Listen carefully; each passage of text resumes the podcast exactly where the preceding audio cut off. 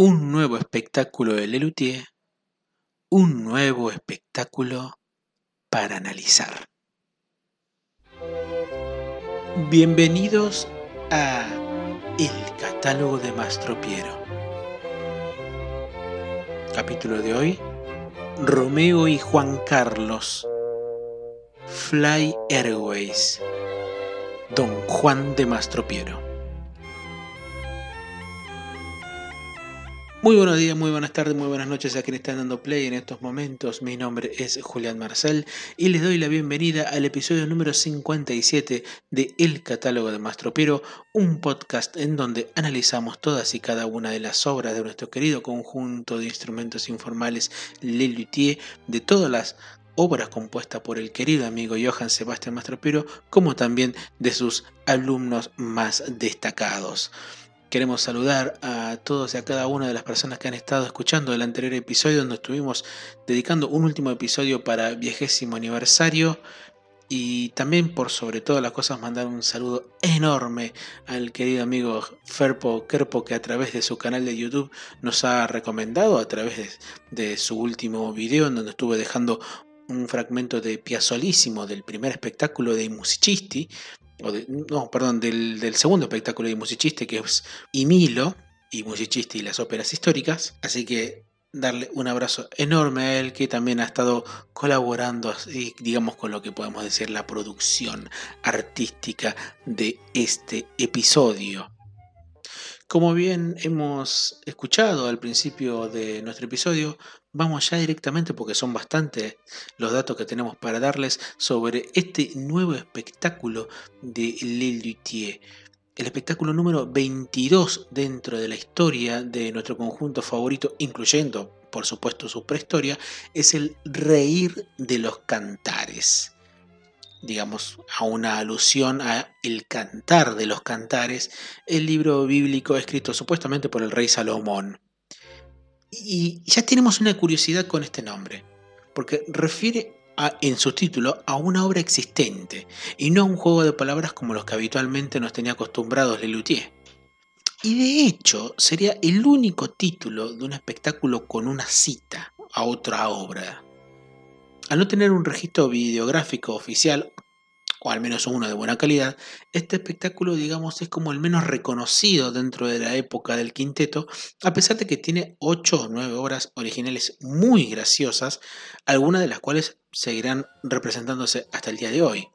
De las 10 obras en total que incluía el programa, en solamente una de ellas no intervino la mano creadora de Carlos López Pucho, que desde 1985 venía convirtiéndose junto con Marcos Munstock y Jorge Marona, en menor medida, en lo que es la pata creativa auténtica de Lelutier. Y con los espectáculos siguientes de contenido original, es decir, Un encanto con humor, Bromato de armonio, Todo porque rías, los premios Mastropiero y Luterapia, la mano de López Pucho sería cada vez más predominante.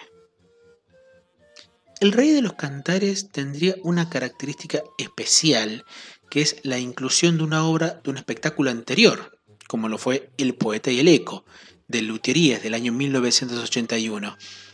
Si bien en Humor Dulce Hogar ya habían incluido el Nuit de París, perteneciente al recital 73 y a Viejos Fracasos del 76, el contenido de la letra y de parte de la música era distinto al de su versión original. La reposición del poeta y el eco es exactamente la misma, sin cambios en su guion y que la última vez que había sido interpretada en vivo fue en el recital sinfónico 86. Al formar parte de este espectáculo, pero también de luterías, ya hemos analizado el poeta y el eco, así que en este espectáculo vamos a pasarla. Yendo específicamente los números, fríos del Rey de los Cantares, este espectáculo se estrenó el 27 de julio de 1989, apenas 18 días después de la última función de vigésimo aniversario en el Teatro Tronador de Mar Plata. El 27 de julio de 1989 se estrena en el Teatro Astengo de Rosario. Su última función es la del 7 de marzo de 1992 en el Teatro de la Capital de México DF, perteneciente a una de las funciones de donde se rescataron algunos números para el DVD de las obras de ayer. Existe una disyuntiva según los sitios en donde consultamos la cantidad de funciones que tuvo esta obra. En Memoria de un Luthier, de Carlos Núñez Cortés, se consignan 409 funciones. En el sitio oficial de Lelutier, las funciones son 461. Y en Lelutier de la web, uno de los sitios más informados dentro de lo que es la, data luthierística, se agregan 20 funciones más, siendo 481. Sin embargo, el espectáculo con más funciones realizadas, al menos consignados por Carlos Núñez Cortés, es Grandecitos, el que le sigue al Rey de los Cantares, con 462. Digamos que son más de 405 y listo. Otro detalle más curioso todavía es que de esas funciones, las realizadas en Buenos Aires fueron relativamente pocas. 91 en la primera temporada de 1989, 66 en la segunda temporada de 1990 y apenas una sola función en Buenos Aires en 1991, el 16 de octubre. Después de eso, los porteños tuvieron que esperar 8 meses más hasta el 19 de junio de 1992 para la primera presentación en la ciudad de Buenos Aires de grandes hitos. Dicho esto, pasemos al análisis de las tres primeras obras de El Rey de los Cantares. Comenzamos con Romeo y Juan Carlos y tengamos en cuenta que Mastropiero que nunca fue el último espectáculo, no solo en donde se abría el espectáculo con una pista grabada como lo fue el Jingle Bass Pipe, sino también el último en donde se presentaba un tráiler cinematográfico. En ese fue El asesino misterioso. Pero en este caso se trata de una obra muy breve, de apenas un minuto de duración, que es Romeo y Juan Carlos, que no deja de ser una adaptación de Romeo y Julieta de Shakespeare para épocas más modernas. Probablemente esta obrita no cause la misma gracia que pudo haber causado en 1989, pero al menos queda como curiosidad de época. No hace falta citar mucho sobre el contenido musical de la obra, pero encontramos breves ecos a óperas de Verdi como Rigoletto o a La Vie Rose de Edith Piaf. El resto lo podemos escuchar ahora, no sin antes mencionar una curiosidad, que fue que en la gira española de este espectáculo, para evitar cualquier roce o problema con el rey en aquel momento, como lo fue Juan Carlos, actual rey emérito, la obra pasó a llamarse Romeo y José Luis. No deje de ver Romeo y José Luis.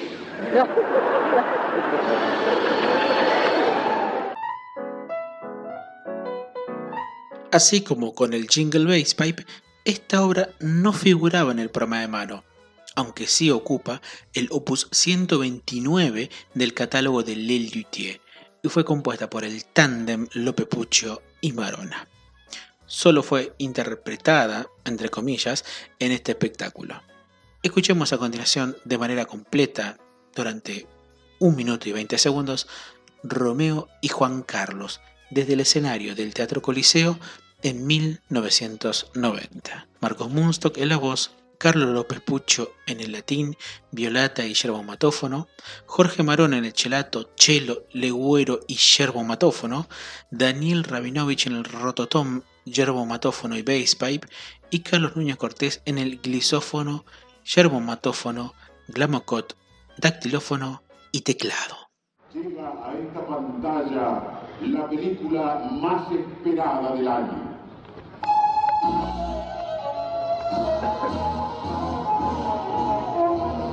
Conmovedora.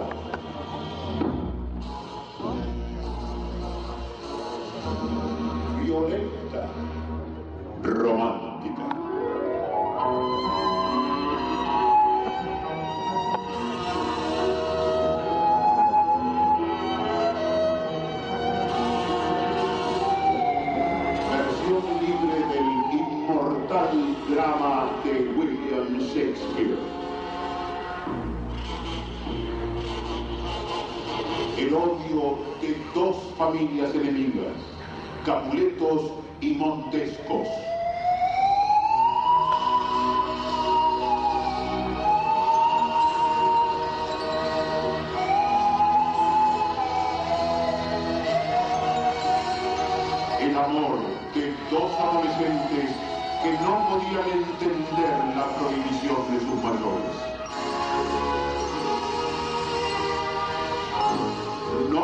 Ver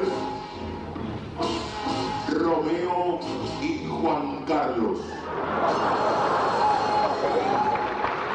La obra con la que efectivamente se iniciaba el espectáculo y que sí estaba incluida en el programa era el Opus 121 y es esta curiosísima obra llamada Fly Airways o Aires Aéreos, como reza su subtítulo, compuesta por López Pucho, Marona y Núñez Cortés, en donde parodia la música que aparece en los aeropuertos o bien que forman parte de las publicidades sobre aeropuertos o líneas aéreas. Lo importante de la música, no de la música de Fly Airways, sino de la música como concepto, es que además de poder subdividirla, se puede encontrarla y categorizarla en curiosísimas acepciones.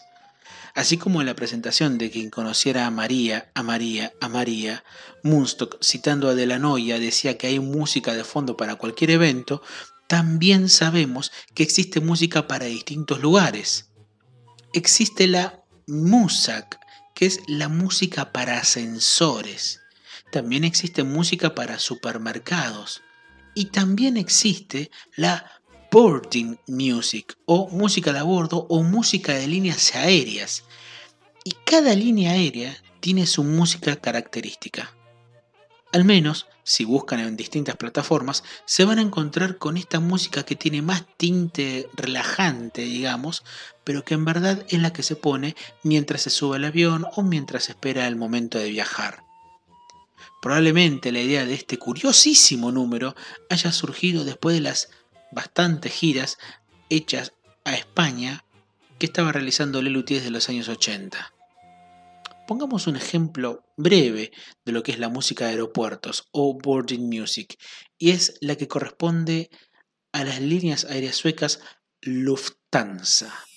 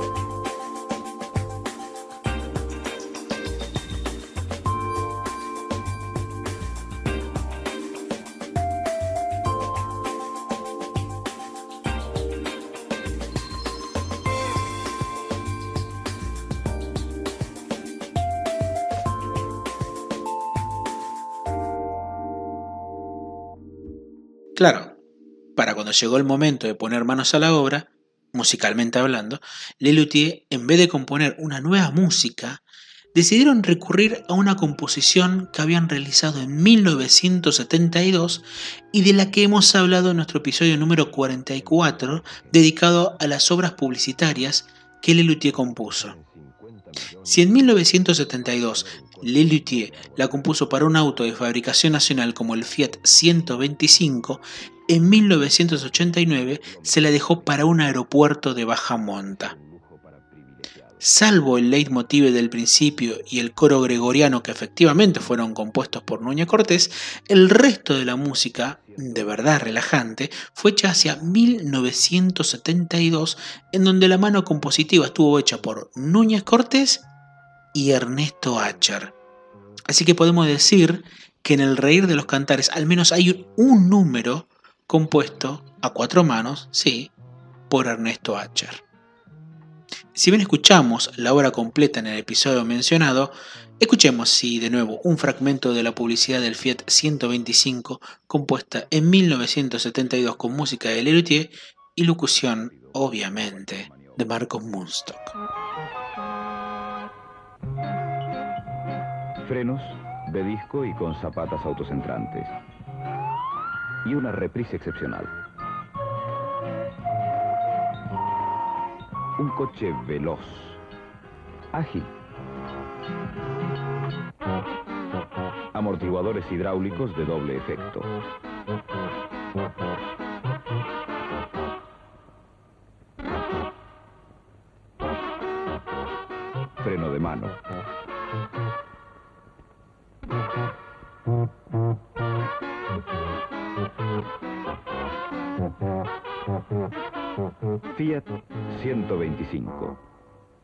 Doble árbol de levas a la cabeza. Un pique impresionante.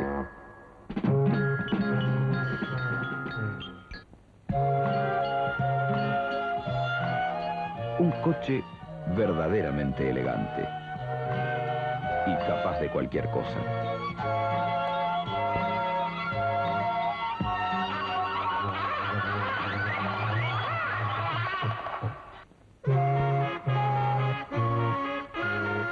Gente con sentido común.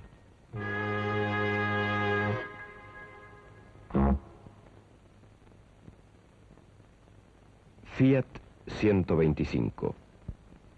La máquina. El coche del año. Fly Airways solo fue interpretada en El Rey de los Cantares durante la temporada que duró. Solo hay una grabación oficial en video, pero por YouTube podemos encontrar dos o tres más en diversos programas de televisión en donde ellos se presentaron. A continuación vamos a escuchar los minutos finales de Fly Airways tal como sonó desde el escenario del Teatro Coliseo de Buenos Aires durante la temporada de 1990. Marcos Munstock en la voz, Carlos Núñez Cortés en el teclado, tubófono y coro, Carlos López Pucho en el teclado y en el coro, Jorge Marón en el bajo, guitarra dulce, kazoo y coro, y Daniel Rabinovich en el bass pipe, platillo, tom de piso y coro.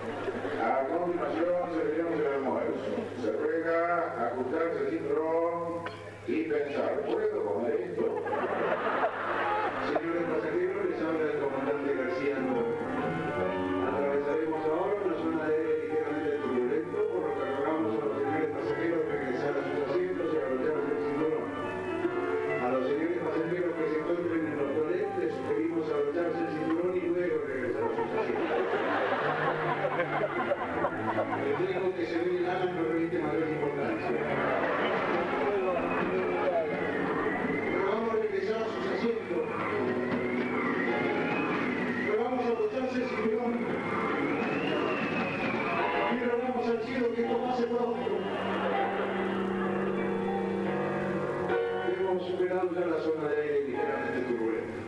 Les pedimos disculpas por lo que acaba de suceder. Lo que ocurre es que en esta zona suele haber viento y este tipo de aeronave no resiste. Pero ahora sí hemos llegado a la cabecera de la pista, así que agárrense fuerte que vamos a levantar vuelo.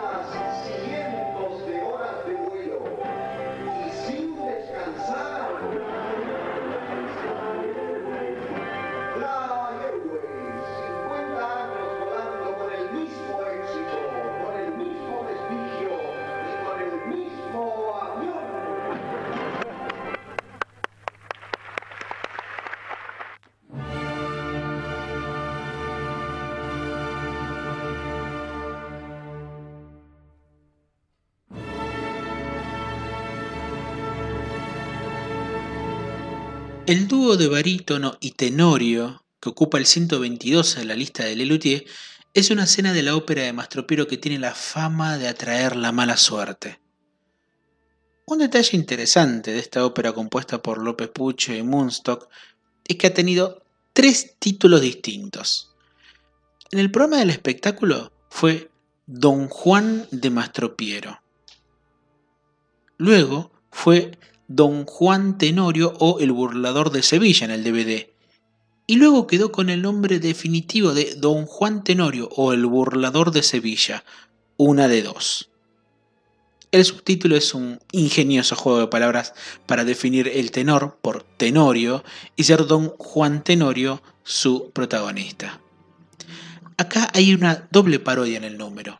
En primer lugar, a, obviamente, El burlador de Sevilla y Convidado de Piedra, la obra clásica de teatro de Tirso de Molina del año 1630 y que sirvió de influencia a decenas de autores, como Molière, Antonio de Zamora, Lord Byron, José de Espronceda, Juan Zorrilla, Alexander Pushkin, entre otros. Y entre uno de esos otros, a Lorenzo da Ponte, quien fuera el libretista en tres óperas de Wolfgang Amadeus Mozart, Las bodas de Fígaro, Cosi fan tutte y la obra que Lelutier parodia, Don Giovanni. Con este número, nuestro conjunto vuelve a la ópera y a su parodia después de algunos años, ya que la anterior escrita y ejecutada fue, al menos en su primera temporada, Cardoso en Gulevandia para Por Humor al Arte de 1983. La próxima ópera en el repertorio de Lelutier será en 1996 con La hija de Escipión. Más allá de ser una parodia, el Don Juan de Mastropiero parece ser una versión cómica de la leyenda del personaje creado por Tirso de Molina, en donde la suerte del galán corre una suerte dispar a la conocida. Lo interesante es que en la ópera de Mozart hay momentos cómicos más allá del final en donde Don Giovanni es condenado a los infiernos por haber llevado una vida libertina. Lo que en Tirso de Molina era una obra en donde se buscaba moralizar, y lo que en Mozart era denunciar a la clase acomodada, en Lelutier parece un castigo terrenal lo que le pasa a don Giovanni. Aún así, Lelutier prefirió tomar elementos directamente extraídos del libreto de Da Ponte, además de los personajes principales como el mismo don Giovanni y su criado Leporello, que la obra luterana es Leporino. Respetan partes del guion original como llevaos de aquí este motivo de horror, y algún detalle del argumento como la serenata a la criada de su amada doña Elvira, como también los dúos entre los protagonistas. Estamos hablando de Don Giovanni de Mozart, pero si no escuchamos aunque sea un fragmento de su obertura, sería una falta de respeto. No tanto porque encontremos guiños que se reconozcan en la obra de Lelutier, que los hay, sino más que nada para disfrutar un poco de una de las mejores obras musicales de todos los tiempos.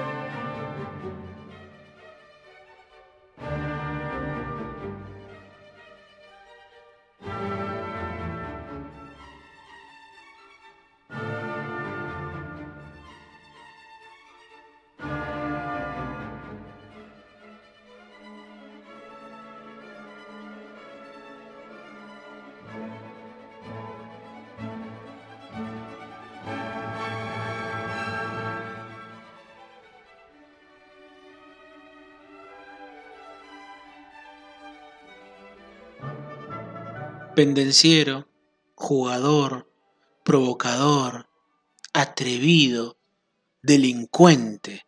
Iba de proyecto en proyecto, siempre fracasando en todos. Enamoró a cuanta mujer pudo para después abandonarla. Huía de las ciudades que habitaba dejando deudas y enemigos. No, no estamos hablando de Mastropiero, sino de Lorenzo da Ponte, el mencionado libretista de Don Giovanni, de Mozart acaso una de las personas más parecidas en cuanto a destino a nuestro querido Maestro Piero, pero con una riqueza más dedicada a la literatura. Imaginemos que en pleno siglo XVIII al amigo de Aponte no solo se la tenían jurada los familiares de las enamoradas y de la mujer de quien engendró un hijo, siendo él sacerdote, sino la política de la época al verse señalada en sus poemas políticos. Eso sin contar los versos obscenos. Cuando en 1793 se muda a Gran Bretaña a seguir con su carrera de libretista, ya lo habían arrestado más de 30 veces. A final del siglo, decide mudarse con su familia a Estados Unidos a probar suerte en otras cosas, a las que le fue igual de mal. Podría pensarse que quizás Da Ponte, en varias de sus características, fue parte del esquema que permitió crear un personaje como Johann Sebastian Massana, o Freddy Mastropiero, o Johann Sebastian Mastropiero. Da Ponte, en su época, fue un personaje súper polémico, como también cuestionado artísticamente. Existe un libelo llamado Antidaponte, editado en 1831, que es un libro en donde rebajan sus capacidades como artista. Lo que recuerda al Cultura es todo, incluso Mastropiero. Recomendamos a quienes no lo conocen a hurgar en la biografía de Lorenzo da Ponte y se van a llevar cuanto menos un momento de entretenimiento ante una persona de características atroces, pero de riquísima historia. Yendo en sí a los datos duros de la obra, comentemos que Don Juan de Mastropiero solo fue ejecutada en el Rey de los Cantares y que por suerte hay un registro en vídeo de este número. Este número, junto con Encuentro en el Restaurante o No te vayas con él, forman parte de ese grupo de obras en donde los protagonistas le hablan a un personaje que o bien no puede contestar porque están mudos, como en este caso, o bien porque ni siquiera aparecen como las otras mencionadas. Daniel Rabinovich le tenía un aprecio muy especial a esta obra, lo cual es extraño porque él directamente no interviene actoralmente. El trío de músicos de la orquesta que aparecen tienen una curiosa característica y es que los tres tocan de espaldas al público y casi en penumbras, imitando a los músicos de la orquesta que las óperas tocan en el foso. Carlos López Pucho, en cambio, prefiere olvidar, según consigna el libro de Daniel Samper Pisano, lo que fueron las primeras versiones de esta obra. Vamos a escuchar para finalizar este episodio los minutos finales de Don Juan de Mastropiro tal como sonaba en el escenario del Teatro Coliseo hacia el año 1990. Pero antes que nada, les queremos invitar nuevamente a nuestro Instagram, el catálogo de Mastropiro, en donde podrán encontrar y complementar nuestros episodios con algo más de material. Marcos Munstock y Carlos Núñez Cortés en las voces, Daniel Rabinovich en el latín, Jorge Marona en el chelato y Carlos López Pucho en el latín y el teclado. Mi nombre es Julián Marcel. y a punto de quedarme sin voz, me despido hasta la semana que viene.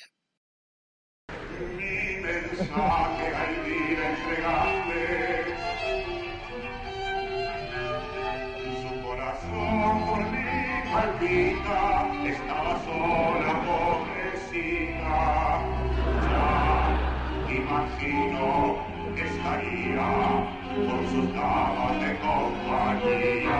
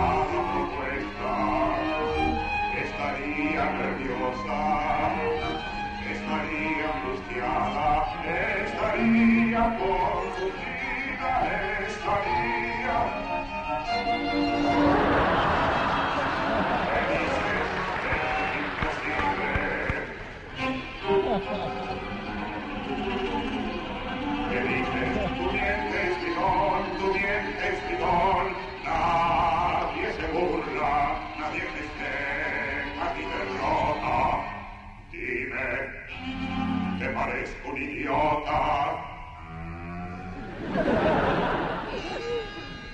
Yo sigo siendo el bordador de Sevilla, el más grande seductor, el más grande, no lo dudo, el más grande.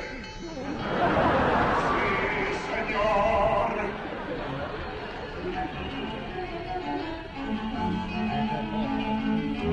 Dime cómo es ese hombre, dime cómo es genio a la pobre escuela, escuela siempre fiel. Es que acaso es más apuesto, más apuesto que yo. Es que acaso es más astuto, más astuto que yo. Dime pronto cómo es él, dime más acerca de él. Dime pronto quién es él, dime pronto quién es él.